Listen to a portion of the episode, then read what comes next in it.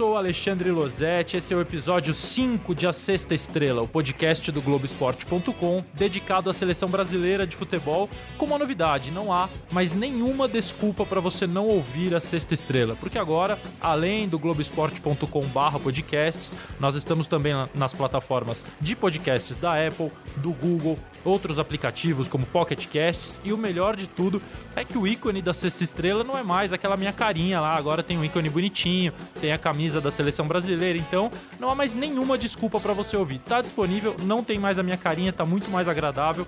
Corre lá e ouça todos os cinco episódios. Esse é o quinto. A seleção brasileira está convocada para a Copa América desde sexta-feira. Na semana passada, eu recebi o Carlos Eduardo Mansur e nós debatemos a lista antes do Tite anunciar os 23 jogadores. E olha, a gente foi bem, hein? Eu errei apenas dois. Na minha tinha Fabinho e tinha Renato Augusto. Significa que eu até que estou conhecendo bem o professor Adenor. Agora, quem conhece de verdade o professor Adenor, quem conhece melhor o técnico da seleção brasileira, é o nosso convidado de hoje, Kleber Xavier, auxiliar técnico da seleção brasileira, um dos auxiliares do Tite. Kleber, muito obrigado por aceitar participar da Sexta Estrela. E antes de mais nada, eu queria que você contasse um pouquinho pra gente, resumisse essa tua relação com o Tite que já vem de tanto tempo, né? Vocês estão há quantos anos juntos, Kleber? Boa tarde, Losete. Prazer falar contigo. A gente está agora em janeiro de 2020 e a gente faz 19 anos. Fizemos 19 anos de, de parceria, né? Eu era treinador do Júnior do Grêmio em 2001, quando ele chegou do interior de Caxias, tinha sido campeão gaúcho pelo Caxias para assumir, e por uma indicação da diretoria e principalmente do, do seu Verardi, eterno, seu Verardi que faleceu há pouco tempo, uma das grandes figuras do, do futebol que nos, nos aproximou e falou para o Tite que ele teria é, em mim uma pessoa de confiança, um cara que conhecia o Grêmio, né, e o Tite vindo do interior teria mais facilidade no trabalho e a partir daí a gente seguiu junto e estamos juntos em todos os, os trabalhos. Ou seja, se tem um relacionamento aí de futebol brasileiro que deu certo, que a gente pode chamar de, de próspero, é esse de vocês, mesmo com personalidades diferentes, com hábitos diferentes, né? A gente percebe que vocês são pessoas de costumes diferentes, mas seguindo juntos assim há tanto tempo, né? É, a gente sempre comenta, né? É, com, com, caráter, com conduta, né? É, cada um no seu estilo, cada um é, defendendo as suas, as suas ideias, com algumas diferentes, né? É, mas sendo, sempre buscando crescer, sempre buscando o melhor, né? E é isso que a gente tem feito, até brincando com, com, com a convocação tua do Mansur, que tu errou dois, não sei quantos o Mansur errou, se, três. se dois ou três. Eu ganhei é, dele. E, e de repente se tu trouxer para dentro da comissão, pode ser que dê esses erros também, né, em relação à, à convocação final, que é uma convocação é, é, batida pelo treinador principal e com algumas discussões, né, que é difícil, sempre é muito difícil, e essa foi a mais difícil de todas, quando tu vai convocar jogadores de altíssimo nível, é, que dois, três, quatro, às vezes até cinco jogadores não é, acabam ficando de, de, de, fora da lista, né? Então, é, a gente se preparou, tem processos nessas escolhas, né? Também divergências, mas eu acho que estamos bem representados. Essa é a primeira pergunta que eu ia te fazer mesmo, Kleber, além da tua relação com, com o Tite. É, ele disse no, no dia que era a lista mais difícil dele na seleção e você agora acaba de reafirmar. Queria saber por quê. É, onde que vocês encontraram essa dificuldade? O que, que proporcionou que essa lista fosse a mais difícil de todas as várias que vocês já tiveram em praticamente três anos de trabalho? É, a mais difícil sempre e também é porque o tempo vai te fazendo conhecer melhor os atletas, né? Trabalhando diretamente com eles nesses momentos de convocação. É, agora, na, na, no período entre a última convocação dos Jogos é, contra Panamá e República Tcheca, as observações em loco de muitos atletas, muitos atletas em grande momento e algumas dúvidas em alguns setores que tu tinha dois, é, tu tinha três jogadores para duas vagas, quase que do mesmo nível, diferenciando algum detalhe de característica, é, principalmente tática e alguns detalhes físicos, né? Vamos dizer, vamos dizer assim, pequenos detalhes e que a gente optou por essa por esses 23 nomes, né? Então a gente já, ele citou isso na, na, na entrevista, né? A questão ali Fernandinho, Fabinho, é, Casemiro, a questão da lateral direita com Dani, Fagner, Danilo, para citar para citar alguns exemplos, ou no meio Renato, Alain, Arthur, né? Então é, é, difícil, né? Mas tu tem que optar e a gente foi até o final, a gente decidiu a, a convocação por ela ser mais difícil no dia da convocação. Outras já foram assim também, mas essa demorou um pouquinho mais. No, no, no dia da convocação, é, cerca de uma hora, um pouco menos antes da, na divulgação que a lista foi definida. É, isso, esse é um processo bem interessante de vocês, né, Kleber? Porque é, quando a gente fala, o Tite é o técnico da seleção, mas a elaboração da lista ela passa por muitos braços, muitas mãos, muitas cabeças, muitos olhos, né? Tem o Tite, tem você, tem o Silvinho que está de saída, mas que participou do processo todo, mais Matheus, mais o Tomás, mais o Fernando, o Edu, o Fábio, quer dizer, é muita gente. Como é que vocês conseguem fazer para chegar num ponto comum é, em que todos possam possam concordar com a lista final né, e me, ao mesmo tempo também dando a todo mundo opção e oportunidade de opinar e de discordar. É, e acrescento mais o Gui, que é nosso fisiologista, que agora, há um pouquinho antes da Copa do Mundo, a gente trouxe para dentro da nossa rotina, né? Então também é uma, é uma, uma parte importante do futebol moderno hoje a parte fisiológica do atleta, esse acompanhamento que ele tem junto com o Fábio, junto com o Dr. Rodrigo na questão clínica, né? Então a gente tem acompanhado aí direto esses atletas. É, é um processo, como a gente coloca, a gente não trabalha muito por demanda, a gente trabalha por processo. E o processo ele passa é, por a partir, por isso que eu citei antes as convocações de Panamá e República Tcheca, porque assim que terminou esses dois jogos, a gente reúna, fa, reúne e faz uma nova relação daqueles atletas que foram convocados para esses dois jogos, aqueles atletas que não estavam nessa lista por algum motivo, lesão ou alguma outra situação, é, e aqueles que no momento né, que a gente começa essa lista é, têm dado respostas importantes no, no, no, no, no momento atual, né, nos jogos atuais, em partes, principalmente agora que era a reta final das competições aí a nível internacional, início das competições a nível nacional, e a gente vai definindo três, quatro, às vezes cinco jogadores por posição, observando é, imagens isoladas, observando jogos é, diariamente aqui dentro da CBF, indo aos clubes, conversando com os atletas, vendo os treinamentos, conversando com as comissões, comissões técnicas, vendo os jogos, né, para que a gente tenha subsídio e tenha profundidade na discussão, né? Então, é uma discussão em que todo mundo tem a oportunidade de falar. O peso, ele só difere para o Tite, ele não difere de mim, para o Matheus, para o Silvinho, para o Tomás. Ele tem um peso importante nessa área, né? E a gente discute com profundidade. Como eu disse, às vezes há uma divergência, né? Um desses jogadores, não, de repente, eu não gostaria, é, né? Não gostaria, não é a palavra. Eu, eu acharia que não, que outro estaria, é, estaria num momento melhor, uma, uma situação melhor, mas a discussão, a opinião é, é clara de todos todos e o convencimento fez com que a gente escolhesse esses atletas. E após escolhidos os 23, aí a dedicação é total a eles para que a gente possa é, desenvolver os treinamentos no dia a dia, buscar o crescimento individual do atleta, o crescimento da equipe, buscar as estratégias, né? E, e sempre foi assim, né? Desde de o primeiro momento. O Kleber, é, Onde é então que o, Fernandinho ganhou essa vaga do Fabinho? Em qual aspecto? Porque é, essa talvez seja a, a, a, disputa mais intensa de dois jogadores de altíssimo nível e que a gente não sabia realmente o que imaginar. Tanto que foi um dos que eu errei, foi um dos que o Mansur errou e muita gente imaginou que o Fabinho tinha ganhado uma, uma oportunidade. Onde é que o Fernandinho ganhou essa do Fabinho? É, eu não vou entrar, Alexandre, não vou entrar em detalhes, né? Em detalhes que a gente discutiu aqui que são, que são só nossos, né? Mas. É, o trabalho do Casemiro no Real e na última Copa, o trabalho do Fernandinho no Manchester City e na Copa, né, se for analisado com profundidade, é um trabalho de altíssimo nível. E o trabalho do é, Fabinho, desde que a gente após a Copa trouxe ele, dando oportunidade na lateral, dando oportunidade no meio, e o crescimento dele dentro de uma função específica é, no Liverpool e o crescimento do Liverpool como equipe, né, fez com que ele brigasse de igual para igual com os outros atletas. E aí um detalhe pequeno, é pequeno mesmo, a situação de opção por esses dois, por Casemiro e Fernando. Kleber, você concorda que esse grupo da Copa América oferece a vocês mais é, possibilidades, mais repertório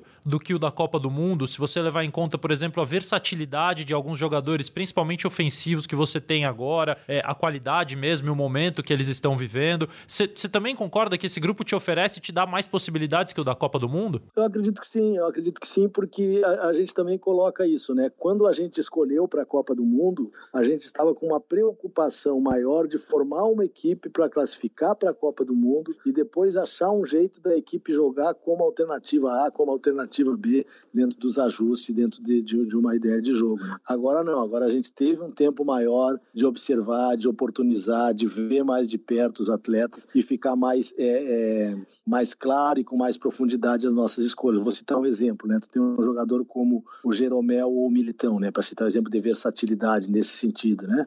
O Militão joga é, como zagueiro e tem jogado é, no, no Porto também como lateral, estava é, como lateral, veio para zagueiro nos últimos, nos últimos jogos, inclusive no jogo decisivo quando o Liverpool um jogo jogou como zagueiro, o outro como lateral. Então aí tu já tem um jogador mais versátil, né? Vamos pa passar para outros jogadores que possam te dar essa condição. É um Alain que pode jogar mais por trás, ou saindo mais, fazendo uma, uma situação mais dinâmica de, de, de meio e chegando mais à frente também. É, tu tem um jogador como o Arthur que te dá essa condução, esse ritmo, esse controle de bola ficar mais com a posse é um diferencial. Um Paquetá que tem uma condição é, de crescimento jogando no Flamengo de duas maneiras, né? Um pouco mais atrás, um pouco mais na frente no Milan, também jogando pelo lado esquerdo, pelo lado direito interno, né? Que te dá essa condição de chegada, de gol, o Paquetá te dá isso. O Richarlison, que é um jogador que faz as três funções da frente, fez isso é, no Everton, né, te dar essas opções. O próprio é, Neres, que te dá essa opção de lado direito, lado esquerdo. Então, tu tem um acréscimo com esses jogadores. Até o próprio Everton, que sempre foi um jogador de lado esquerdo,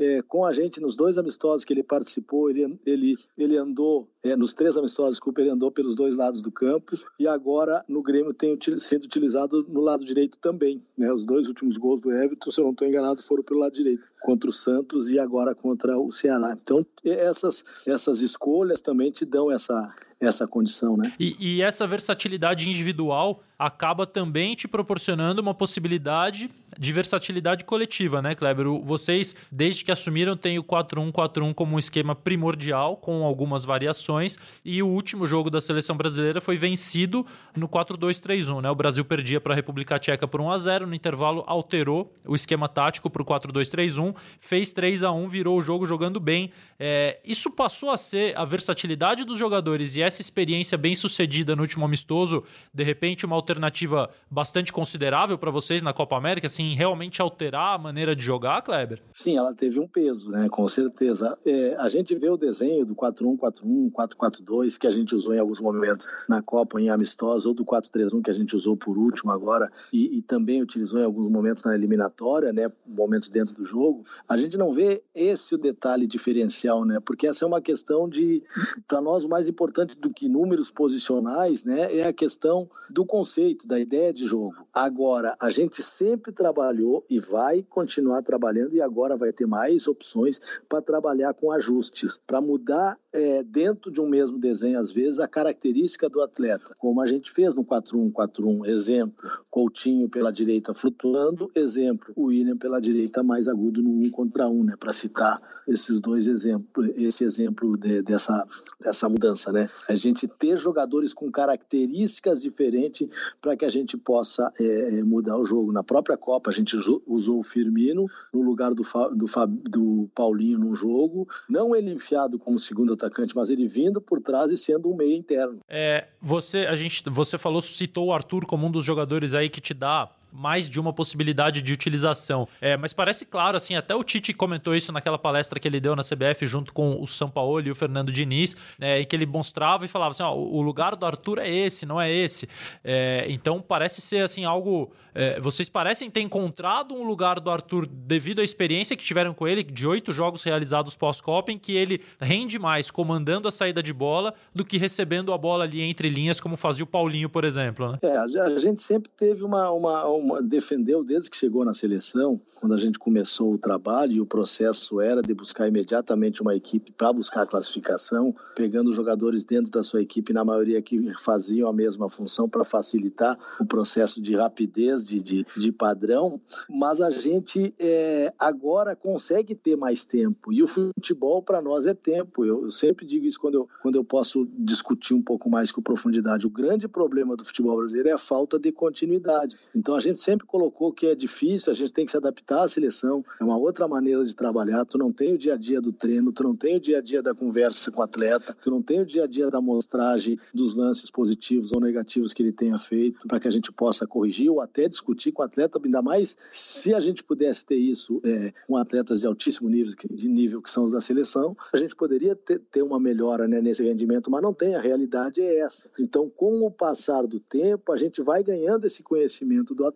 e vai descobrindo e vai tendo mais, e vai tendo mais confiança é, é, em poder determinar uma função ou outra, sabendo que o atleta pode realizar com mais, com mais clareza, com mais certeza, vamos dizer assim. O Kleber, você falou agora há pouco de o, o conceito de jogo tá mais, é mais importante, é prioridade em relação aos números de sistema, números posicionais de origem de, de início de jogada, enfim, de origem de posicionamento. Então, é, nesse, nesse conceito seu, é, a ideia de recuperar aquele encaixe que o meio-campo teve, principalmente na eliminatória, quando tinha Casemiro, Paulinho e Renato ali no tripé e o Coutinho flutuando, é recuperar aquele encaixe é uma, é uma prioridade de vocês, não necessariamente atrelada ao sistema de jogo, mas ao conceito que vocês querem para o time? Não, não é uma prioridade e não é essa questão do conceito. A questão do conceito que eu digo, no conceito ofensivo e defensivo. O ofensivo de ter uma construção desde a iniciação, de ter uma construção a médio com um posicionamento diferente de algumas mudanças com características de atleta e ter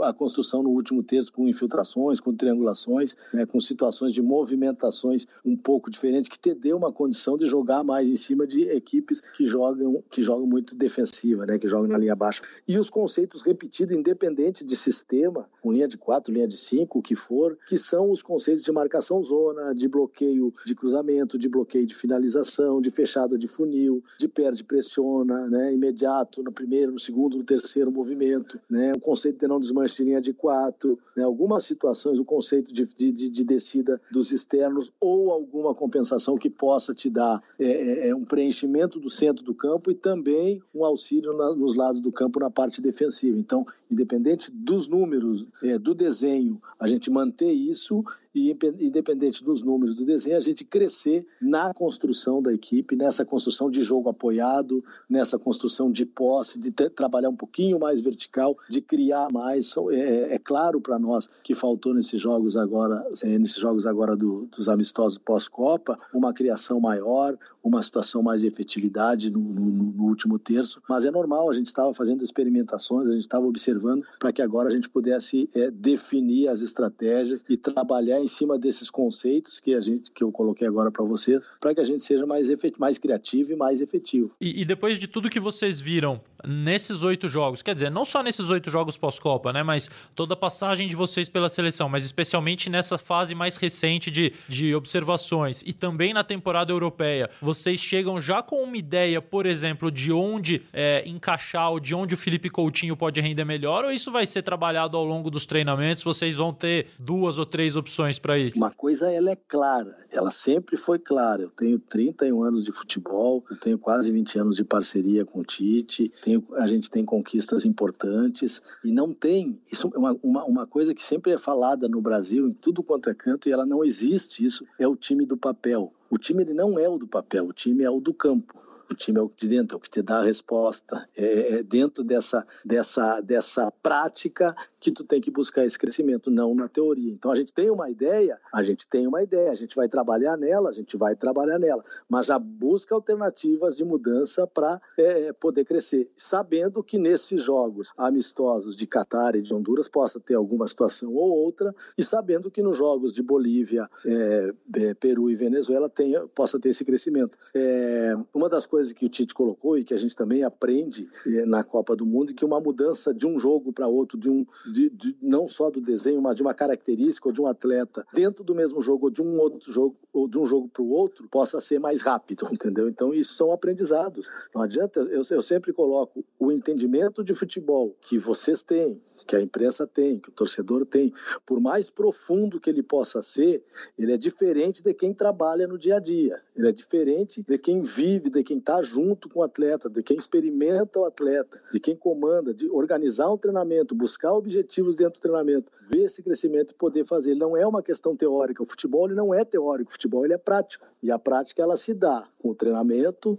com a visualização dos treinos, dos acertos, dos erros e com os jogos. O Kleber, e te aflige em algum momento, pensando em tudo isso, ah, essa, esse fato de que os jogadores vão se apresentar em doses homeopáticas, né? O primeiro amistoso, por exemplo, dificilmente você pode contar com o Firmino, imagino, que vai jogar no dia primeiro, depois vai viajar, quer dizer, vocês já jogam dia 5, e o encaixe ofensivo muda quando você tem o Firmino, é um jogador de características muito peculiares, né? Muito especiais. É, jogando de 9, ele é o 10 que joga de 9, como vocês mesmos já falaram várias vezes, diferente do Gabriel, diferente do Richarlison, que possam ser os substitutos dele num primeiro amistoso eventualmente. Então, é, te preocupa esse fato dos jogadores demorarem a estarem juntos ou você vê tempo suficiente para trabalhar gradativamente aqueles que vão chegando? Preocupar, preocupa sempre. O ideal seria que tivesse todos aqui, a gente pudesse começar o trabalho, mas a gente tem que ver em cima da realidade. E a realidade é essa: os atletas se apresentam amanhã, é, a, a, princípio, de seis a oito atletas se apresentam amanhã. Na terça-feira se apresenta mais um grupo de atletas. E no jogo de Porto Alegre, de, de Brasília, no dia 5, a gente não vai contar com Alisson, a gente não vai contar com Firmino, a gente dificilmente, quase impossível, contar com Cássio e com Fagner, que jogaram, é, no, vão jogar no dia 4, né? Então tem toda essa, essa questão. Há, há questões também que a gente tem que estar tá bem. É, é, é, é claro para a gente existem jogos ainda, até alguns atletas se apresentarem, ainda existem jogos. Né? E a gente passou por essa experiência recente na Copa do Mundo e agora nas convocações de atletas é, se lesionando durante esse processo. Então a gente tem que estar preparado para tudo, trabalhando, divulgando a ideia para os atletas quando vão chegando dos nossos conceitos, das nossas ideias, das mudanças, dos ajustes que a gente quer fazer e trabalhar para que a gente trabalhe num padrão geral. Agora, vamos cuidar do Qatar e a especificidade do jogo, a estratégia para o jogo, sem Firmino ou sem Alisson,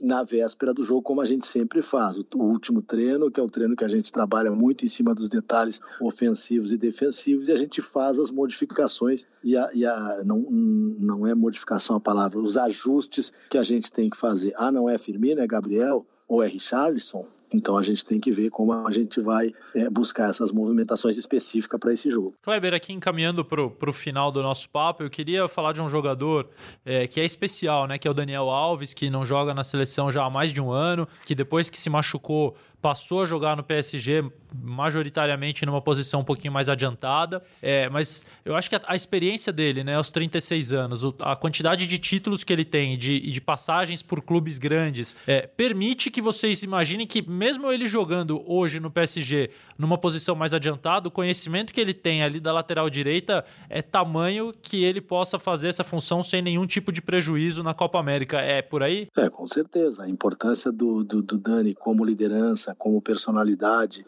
né, como é, é, o, o, capital simbólico que ele representa como atleta com mais conquistas no futebol mundial de todos os tempos, né, e a liderança é, dentro da, da, da seleção, é, é, isso é importante, mas também é importante a gente acreditar que ele tenha é, que fazer a função que a gente é, pensou para ele, né? Como lateral, na primeira linha de quatro, com as situações definidas de parte defensiva, com as situações e as opções definidas de parte ofensiva. É, ele no PSG jogou de primeiro, de segundo volante. Ele no PSG jogou pela lateral direita, acho que no último ou penúltimo jogo, apenas um jogo, se não me engano, mas jogou na, na linha mais avançada pelo lado direito, jogou de ala, jogou em várias funções, né? Foi participativo, teve participação em gols é, decisivos, fez gols importantes, bonitos, mas agora vem para a nossa realidade. O mais feliz é que ele pode estar de volta é, numa condição é, física, embora um jogador que tenha uma idade mais avançada, uma condição física muito boa, porque fez uma sequência grande de jogos e, e tem certeza que ele vai dar retorno para a gente. E numa seleção que sai jogando bastante com a, com a bola no chão, né, que não apela ao chutão é, quase nunca, que tem o chutão como último dos últimos recursos, ter um, um, lateral que, que constrói como ele, ou que tem uma saída de bola qualificada como ele tem, é, também cresce muito o jogo, a construção do jogo, né? É, com certeza. A nossa, a nossa primeira linha tem grandes construtores, né? Tem o Felipe, tem o Dani, tem o Fagner, tem o Marquinhos, tem o Militão, tem o Thiago, tem o Arthur na segunda linha, né? São jogadores que têm essa, essa característica de construção, tem o, o, o Casemiro, né? E que, que trabalha muito com a bola longa, com a bola diagonal, então a gente tem uma, uma, uma qualidade para iniciar a construção, né? Para a construção média também, e trabalhar mais, crescer mais no, no último terço. A Argentina confirmou a convocação dos 23, o Messi está na lista, Kleber. É, é, um, é um privilégio poder competir assim, a gente sempre fica na dúvida se ele vinha, se ele não vinha, porque ele tem um histórico recente aí meio é, atabalhoado com a seleção argentina, mas ele está convocado. É, vocês, vocês encaram dessa forma, assim, embora obviamente fortaleça muito o adversário que talvez seja o principal, mas de uma certa forma é um privilégio competir com ele, né? É, antes de, de, de profissional da seleção brasileira, eu sou um cara que, que estou na profissão que eu escolhi também por paixão, né? E, e uma das razões da, da, da, minha paixão pelo futebol é a qualidade. E a qualidade do Messi é indiscutível. Eu não gosto muito dessa definição de é o melhor ou não é o melhor. Ele é um dos melhores jogadores do mundo de todos os tempos, né? Entre os três, entre os quatro, entre os cinco, não sei. Mas com certeza está entre os melhores está entre os melhores jogadores do mundo de todos os tempos e é importante para a competição e para o espetáculo que ele que ele esteja presente. Né? Agora, Kleber, é,